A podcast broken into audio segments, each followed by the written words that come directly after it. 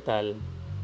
Hoy en, esta, en este episodio, este primer episodio de estos podcasts, vamos a hablar sobre las opciones en la vida. Muchas veces por la falta que tenemos en nuestra conciencia, que no, que no, a veces no somos muy conscientes de lo que está sucediendo, no miramos bien los alrededores, no vemos bien cuáles son las entradas, cuáles están siendo las salidas. Aceptamos a veces una sola opción como que es la única correcta y la única que encaja en ese momento. Sin embargo, no existe solo una opción en muchos de los casos. Y hablando de eso, hay muchas veces que tenemos algún procedimiento o algo ya bien definido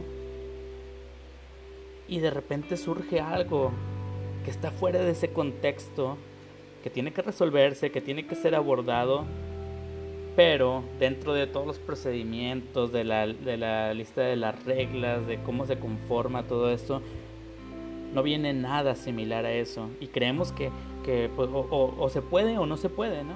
Sin embargo, cuando comenzamos a expandir un poquito más nuestra conciencia, cuando nos, hacemos más conscientes de lo que estamos haciendo, comenzamos a ver que no existe solamente una opción, que a lo mejor la, manera de reparar algo puede ser de diferentes formas. O sea, si se, te descompone un celular y de repente eh, truena la cámara, pues tienes varias opciones, ¿no? Puedes comprar un celular nuevo, puedes llevarlo a que te reparen esa cámara si es posible, si no se ha quebrado, si no ha sucedido algo dentro de.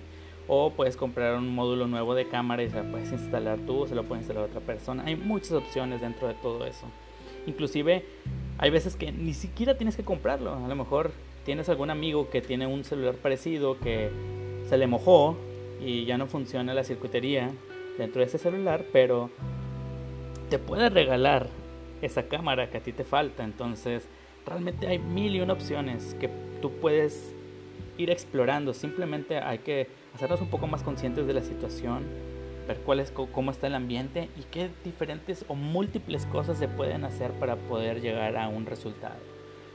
Eso pasa, eso mismo pasa en nuestra vida cuando a veces creemos que o idealizamos ciertos resultados. Pero no se trata de idealizarlo, de, que sea binario, sí o no. Muchas veces es muy sencillo y en algunas ocasiones sí es muy necesario hacerlo de esa manera.